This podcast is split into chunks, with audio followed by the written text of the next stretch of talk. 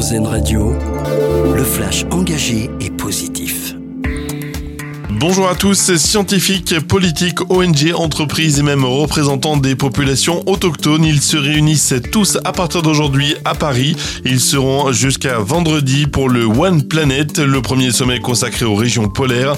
L'objectif est de trouver des solutions face au dérèglement climatique qui entraîne la fonte des glaciers. Et justement, nouvelle enveloppe pour le climat, la Banque des territoires annonce aujourd'hui 90 milliards d'euros destinés à la transition écologique d'ici 2028. Dans le détail, ces fonds seront destinés au logement social à hauteur de 56 milliards d'euros et puis près de 17 milliards permettront d'accélérer la réhabilitation du parc public de logement. Au total, 16 mesures phares sont axées sur l'environnement et la cohésion sociale. Une aide aux familles monoparentales précaires pour Noël, une mesure qui doit être votée cet après-midi à l'Assemblée. Un coup de pouce financier de 115 à 200 euros destiné aux parents élevant seuls leurs enfants et se trouvant dans une situation précaire. On rappelle que plus de 80 des parents qui élèvent seuls leurs enfants sont des femmes.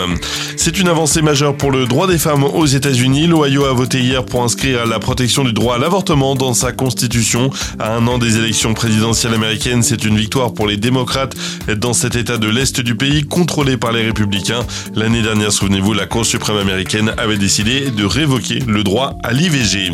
Slimane représentera la France lors du prochain concours de l'Eurovision qui se déroulera le 11 mai prochain en Suède. Le chanteur interprétera le titre Mon amour, une chanson que vous pourrez découvrir ce soir aux 20h de France 2. Et puis on termine avec notre dossier solution à lire sur notre site. Rendre les maths passionnantes et accessibles, c'est la mission de la maison Poincaré à Paris. Le musée a ouvert ses portes depuis le 30 septembre.